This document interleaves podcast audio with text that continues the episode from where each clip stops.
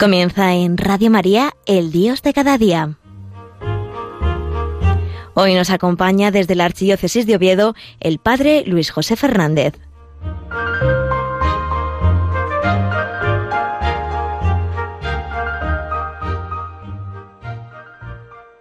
Muy buenos días, queridos amigos y oyentes de Radio María. Otro día más estamos desde aquí, desde Asturias, desde la cuenca minera, para acompañarnos, para disfrutar un rato del Dios de cada día, Dios que se nos manifiesta en nuestro día a día, también en verano, porque para Dios no hay vacaciones. Quizás nosotros a veces pues queremos coger vacaciones y marcharnos pues, cuanto más lejos mejor, pero sabemos que Dios no tiene vacaciones, no quiere alejarse de nosotros, sino todo lo contrario. Cuando estamos cansados y agobiados, acude al Señor. Acudid a mí, dice el Señor, venid a mí, los que estáis cansados y agobiados, y yo os aliviaré. Cargad conmigo y aprended de mí, que soy manso y humilde de corazón, y encontraréis descanso para vuestras almas. Así que ya sabéis, nuestro verano, nuestro viaje de vacaciones, que sea el corazón de Cristo, sobre todo acercarnos mucho al Señor, aprovechar el verano para vivirlo en clave de santidad, en clave cristiana.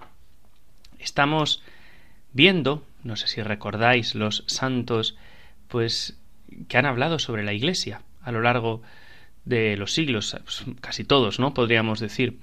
Pero de una manera especial, pues vamos seleccionando algunos por este sínodo que estamos viviendo, ¿no? Sino de la sinodalidad, pues vamos a contemplar un poco lo que es la Iglesia y qué mejor manera de contemplar la Iglesia y de aprender lo que es la Iglesia que de los mejores hijos de la Iglesia, que son los santos. Y estamos en el mes de julio.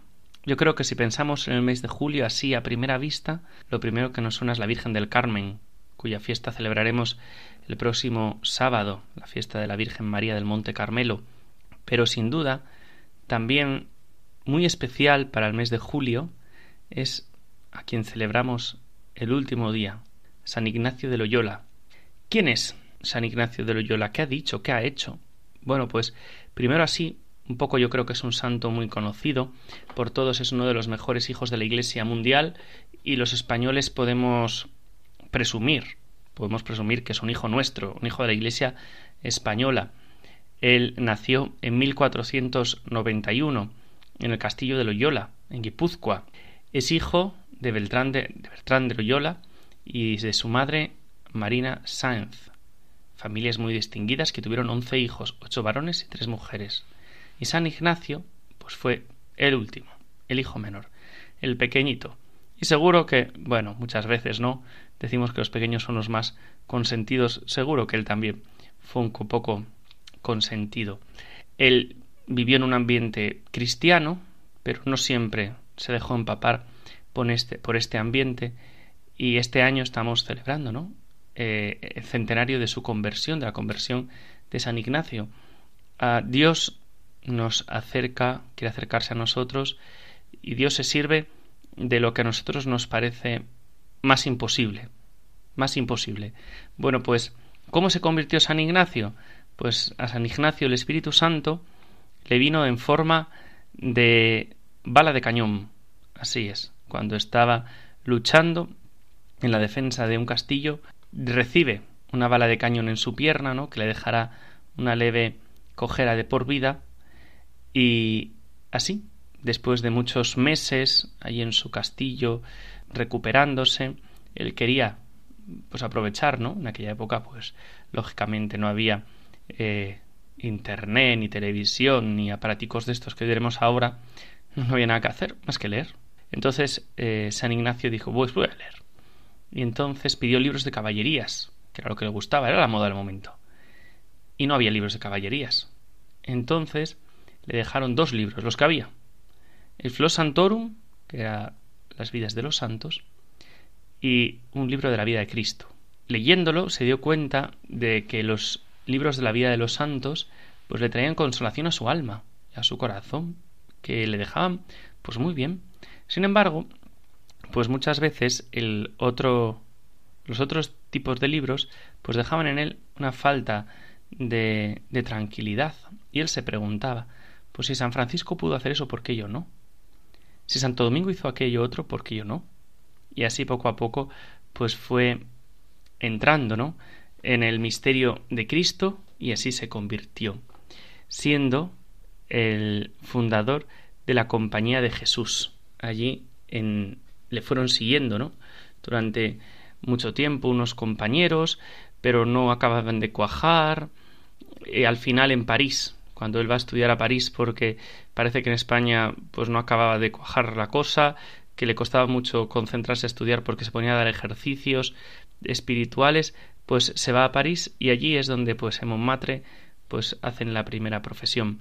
Estos días el, nuestro querido director de Radio María, el padre Luis Fernando de Prada, nos está contando un poco la conversión de San Ignacio en, al principio, ¿no? En el catecismo de la Iglesia Católica que todos los días pues hace a las ocho de la mañana de martes a jueves. Así que os invito ¿no? a escucharlo, no que lo busquéis por el podcast, que está muy bien, mucho mejor explicado de lo que puede estar aquí hecho, de lo que puedo hacerlo yo. Eh, San Ignacio pues hizo los ejercicios espirituales, que es una cosa preciosa, no sé si alguna vez los habéis hecho, si no los habéis hecho os lo recomiendo. Lo ideal es hacer un mes de ejercicios, pero bueno, cada uno pueda ir haciendo la adaptación que pueda, pero bueno, yo creo que es importante, ¿no? Al menos una vez en la vida, pues tener esa experiencia, esa experiencia de decir, bueno, Señor, pues un mes para ti, un mes para estar contigo, para aprender de ti y para conocerte más y amarte mejor que para eso están hechos los ejercicios espirituales. ¿Cuál es el ideal de San Ignacio de Loyola? Podemos preguntarnos, ¿qué es lo que él busca en su vida? Él busca un gran ideal. Busca el ideal de servir a Dios y salvar a las almas. Es lo que busca San Ignacio.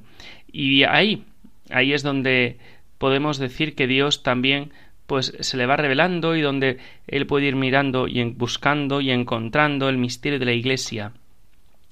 ¿Y qué dice San Ignacio de la Iglesia? Pues que una persona pues que ha escrito tanto, pues seguro que dice muchas cosas. Vamos a ir conociéndolo poco a poco, a ver hasta dónde nos da tiempo, porque eh, muchas veces me enrollo y no me da tiempo a terminar de preparar lo que tengo preparado. Espero que hoy me dé tiempo, que es una cosa preciosa en los ejercicios espirituales eh, lo tiene dos momentos. ¿no? Uno que es el momento de elección, cuando uno tiene que hacer elección de su vida, elección pues de las cosas que debe hacer. Y dice San Ignacio, es necesario que todas las cosas de las cuales queremos hacer elección sean buenas e indiferentes en sí, y que militen dentro de la Santa Madre Iglesia jerárquica, y no malas ni repugnantes a ellas. Y también en una vida y estado dentro de la Iglesia, de los límites de la Iglesia, para que sean ayudando en servir a su Señor y salvación de su ánima. Esto, para los que conocemos un poco a lo mejor la espiritualidad de San Ignacio, ejercicios espirituales, tiene una clara referencia al principio y fundamento, ¿no? que la Iglesia no es sólo un fin en sí mismo, ¿no? si os fijáis, habla de dentro de la Iglesia, habla de fuera de la Iglesia, con lo cual nosotros tenemos que buscar estar siempre dentro de la Iglesia, estar siempre en comunión con la Iglesia, estar siempre unidos a la Iglesia, en la Iglesia. El otro gran momento en el que nuestro santo de hoy, San Ignacio de Loyola, habla de la Iglesia, son las reglas para el sentido verdadero que en la Iglesia militante debemos tener. Esto es lo que comúnmente se conoce en los ejercicios espirituales como las reglas para sentir con la Iglesia. Estas reglas podemos dividirlas en dos partes, podríamos decir, ¿no? o en dos tan grandes temas. Una, uno son pues, las reglas que dicen respecto a la fe y la segunda son la que dice respecto a la vida cristiana. ¿Qué es el sentir con la Iglesia? Tiene pues eh, que rechazar sobre todo el sectarismo. Tiene que haber una disposición de la mente y el corazón de cada uno de nosotros dispuesto a seguir a Jesucristo como la cabeza visible de la Iglesia, es decir, como a Pedro, como el Papa. Por eso la primera regla dice, después de todo juicio, vale decir, dejado todo de lado, todo lo que nosotros podemos pensar, debemos tener ánimo aparejado y pronto para obedecer en todo a la verdadera esposa de nuestro Señor Jesucristo, nuestra Santa Madre, la Iglesia jerárquica. En la regla 13 lo dice de una manera muy bonita porque es una exageración, pero usa de la exégesis justamente para hacer la fuerza del principio. Debemos siempre tener, para en todo acertar, es decir, para no equivocarse, que lo blanco que yo veo, creer que es negro. Y si la iglesia jerárquica así lo determina. Fija, fíjate, eh, queridos amigos de Radio María, veo la pared blanca, y si la iglesia jerárquica me dice que es negra, pues es negra. Y da razón de esto, ¿no? Creyendo que entre Jesucristo nuestro Señor esposo y la iglesia su esposa, es el mismo espíritu que nos gobierna y rige para la salud de nuestras almas, porque por el mismo espíritu y nuestro Señor Jesucristo, que dio los diez mandamientos, es regida y se gobierna nuestra Santa Madre la Iglesia. Qué cosa tan bonita ese sentir con la Iglesia hasta el final. En las reglas de sentir con la Iglesia, en la regla número 15, en la regla número 16, pues habla también, bueno, pues de algunos aspectos que tienen que ver con la fe. Después eh, habla en el otro tipo de reglas, no la otra parte, es el ejercicio práctico en la vida cristiana. Y por ejemplo, pues eh, habla de cosas prácticas, como por ejemplo en la regla número 3, pues habla de la importancia de oír misa a menudo, ¿no? Muchas, ahora que es vacaciones y que tenemos más tiempo, pues también nosotros tenemos que ir a misa más a menudo. Pues a lo mejor todos los días, los que no podéis ir en tiempo normal, por, por el trabajo, por una cosa y otra. También habla pues de la importancia de los salmos, de los cantos, de las largas oraciones en la iglesia, eh, son cosas pues, que nos van ayudando a llevar una vida cristiana en comunidad. La regla octava, pues que también habla de alabar, alaba ornamentos y edificios de la iglesia, todo lo que se puede mejorar, pues ornamentos sagrados, todo lo que esté de nuestra mano para que la iglesia pues brille con más esplendor y que pues a veces los que somos curas de pueblos, pues vemos que con tristeza a veces pues la gente pues mm, visita el sagrario y tiene las cosas de la iglesia pues como no tenemos las cosas de casa, ¿no? Nos falta un poco de sensibilidad a todos. En esto pues también nosotros pues eso, atender las cosas del Señor, las cosas de la iglesia, las imágenes, venerarlas, las reliquias. También habla de los sacramentos. Habla de confesar con los sacerdotes con frecuencia, de recibir el, Santísimo Sacramento, la veneración a los santos. En la regla número 12, pues dice que debemos intentar guardarnos de hacer comparaciones de los que estamos vivos con los santos del pasado, porque no es poco se hierra en esto, a saber, este sabe más que San Agustín. Bueno, pues también, ¿no? Tenemos que cuidar esto. Esto no hay que hacerlo, ¿no? La regla número 4, que habla pues de la importancia de alabar pues eso, ¿no? La virginidad, la continencia y no tanto el matrimonio como ninguna de estas, alabar eh, como el voto de religión, de obediencia, de pobreza, de castidad y otras perfecciones que hay en la vida consagrada, la regla número 7, que habla de alabar constituciones acerca de ayunos y abstinencias, así como la cuaresma, las témporas, las vigilias de los viernes, las penitencias, no solamente externas, sino también las internas.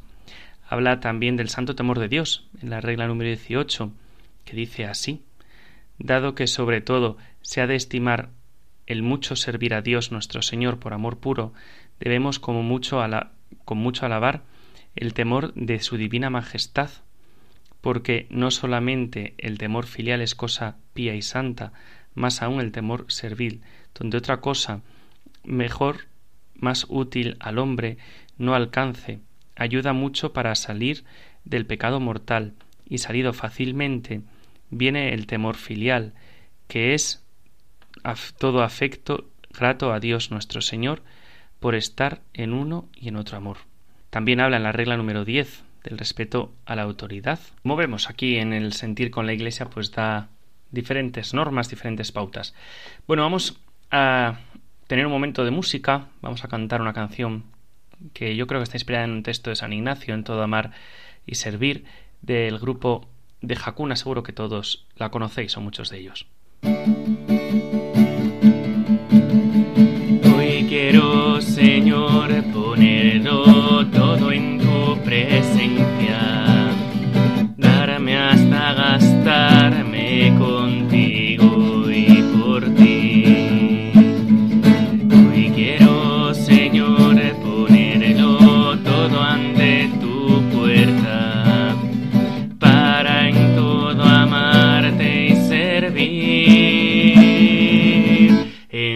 Enciéndeme y déjame arder donde haga falta.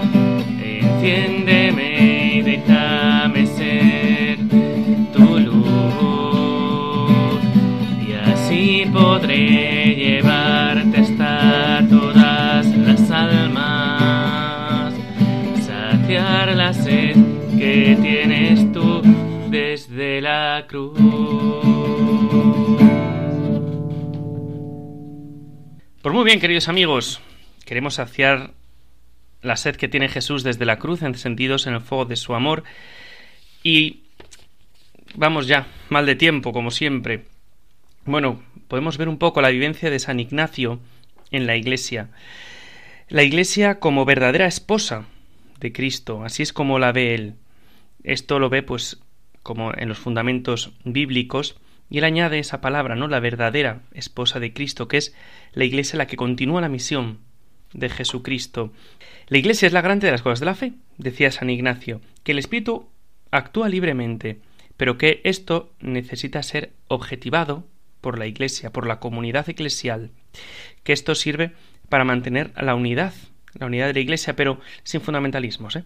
Una carta que escribe San Ignacio el Padre Polanco, eh, decía que los que estudiaban en Gandía, los jesuitas, no tenían que hacer el voto inmaculista, el voto concepcionista, porque si la Iglesia no condena es la opinión contraria, no condenaba entonces la opinión contraria, hoy y así, gracias a Dios, pues no vamos a hacerlo nosotros, decía San Ignacio. Es decir, con esta libertad, que no es fundamentalismo. En una misión en Alemania decía San Ignacio que había que tratar con mucho cariño y mucho amor a los herejes, ¿no? buscando siempre su salvación y defender a la Iglesia de una manera prudente.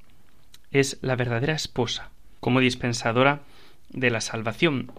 Y uno pues participa en la responsabilidad de la Iglesia en la medida en la que participa de la misión de la Iglesia.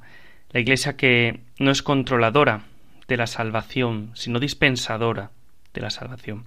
Por eso San Ignacio buscaba conseguir siempre pues, el mayor número de privilegios para sus misiones, para la misión de la Iglesia. Y también habla San Ignacio de la Iglesia, nuestra Santa Madre jerárquica.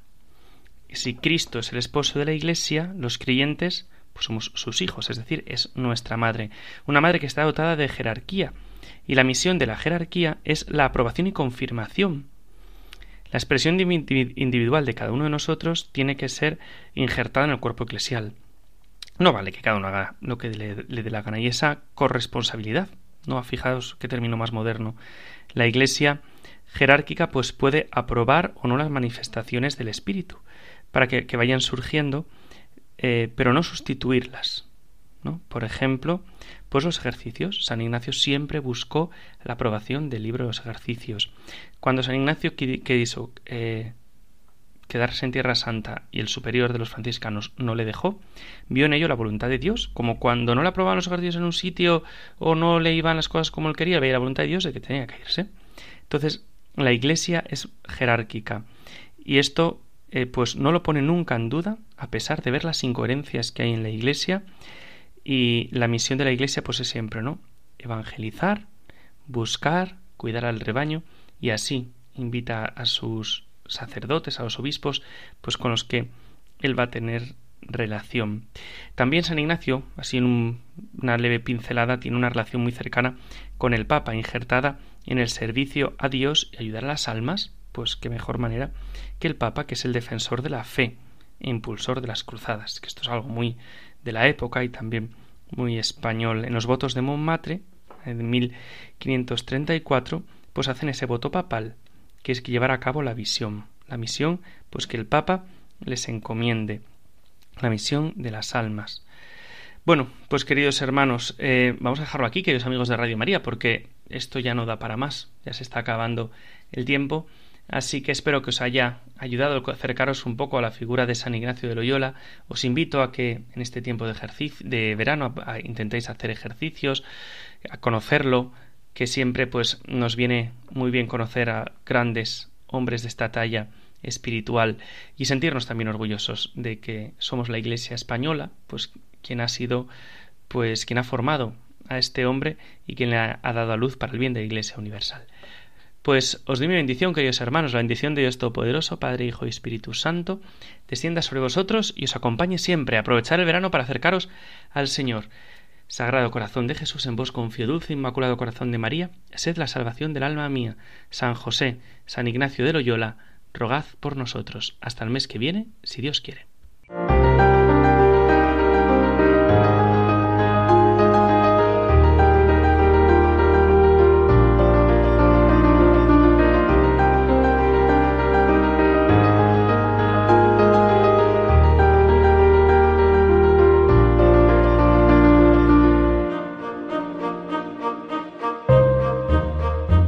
Finaliza en Radio María El Dios de cada día. Hoy nos ha acompañado desde la Archidiócesis de Oviedo el Padre Luis José Fernández.